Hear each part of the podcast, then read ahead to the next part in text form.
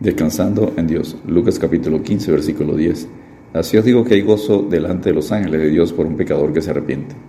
La palabra ángel significa mensajero, embajador, enviado, creado por Dios para su servicio, según Colosenses 1.16. Punto número uno, funciones de los ángeles.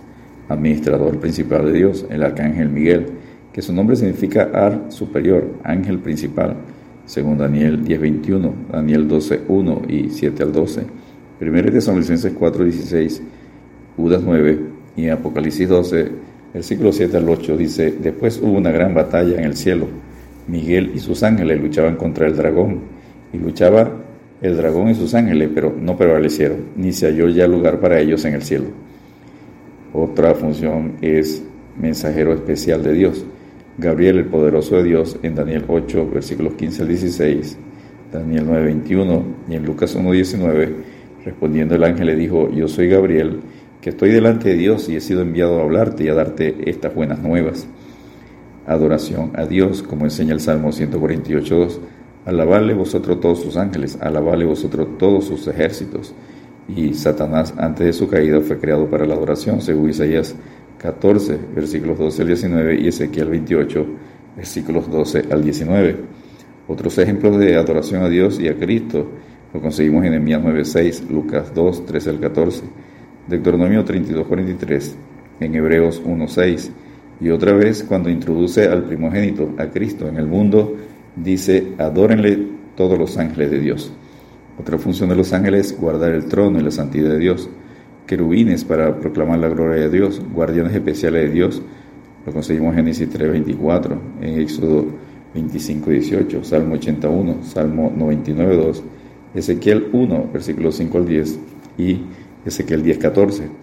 En Génesis 3:24 dice, echó pues fuera al hombre y puso al oriente del huerto de Edén querubines y una espada encendida que se revolvía por todos lados para guardar el camino del árbol de la vida.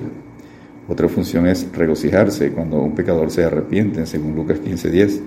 Así os digo que hay gozo delante de los ángeles de Dios por un pecador que se arrepiente. Otra función de los ángeles es servir a los creyentes, según Hebreo 1.14. No son todos espíritus ministradores enviados para servicio a favor de los que serán herederos de la salvación. Otra función es fortalecer a los hijos de Dios, como enseña Lucas 22.43, y se le apareció un ángel del cielo para fortalecerle. Otra función es poder sobre el viento, el abismo, las aguas, el fuego, y atar y desatar a Satanás, según Apocalipsis 7.1. Apocalipsis 9:11, Apocalipsis 11:6, Apocalipsis 14:18 y Apocalipsis 20, 1 al 3 y Apocalipsis 27.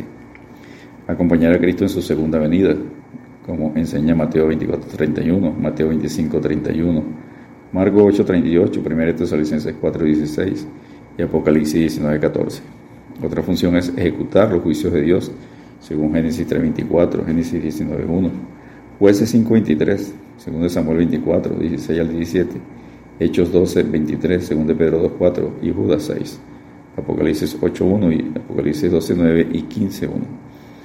Otra función es que los ángeles nos deben ser adorados en Apocalipsis 19.10 y Apocalipsis 22, 8 al 9. Yo, Juan, soy el que oyó y vio estas cosas, y después que lo hube oído y visto, me postré para adorar a los pies del ángel que me mostraba estas cosas. Pero él me dijo, mira, no lo hagas, porque yo soy consiervo tuyo, de tus hermanos los profetas y de los que guardan las palabras de este libro. Adora a Dios. Punto número 2. Clasificación de los ángeles. Los ángeles se clasifican en dos grandes grupos. El primer y mayor grupo, los ángeles buenos, escogidos, que no cayeron, no se sublevaron contra Dios. Ejemplo en Mateo 25:31.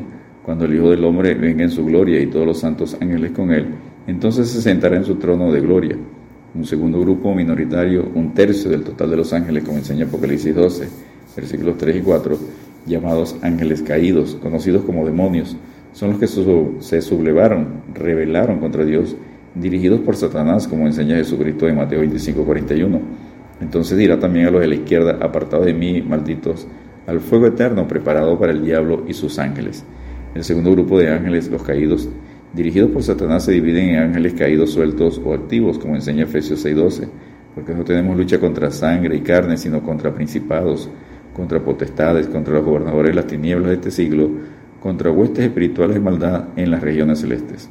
Un segundo grupo de ángeles caídos confinados, presos, como enseña Lucas 8, versículos 30 y 31. Y le preguntó a Jesús diciendo, ¿cómo te llamas? Y él le dijo, Legión, porque muchos demonios habían entrado en, el endemoniado Gadareno y le rogaban que no los mandase ir al abismo.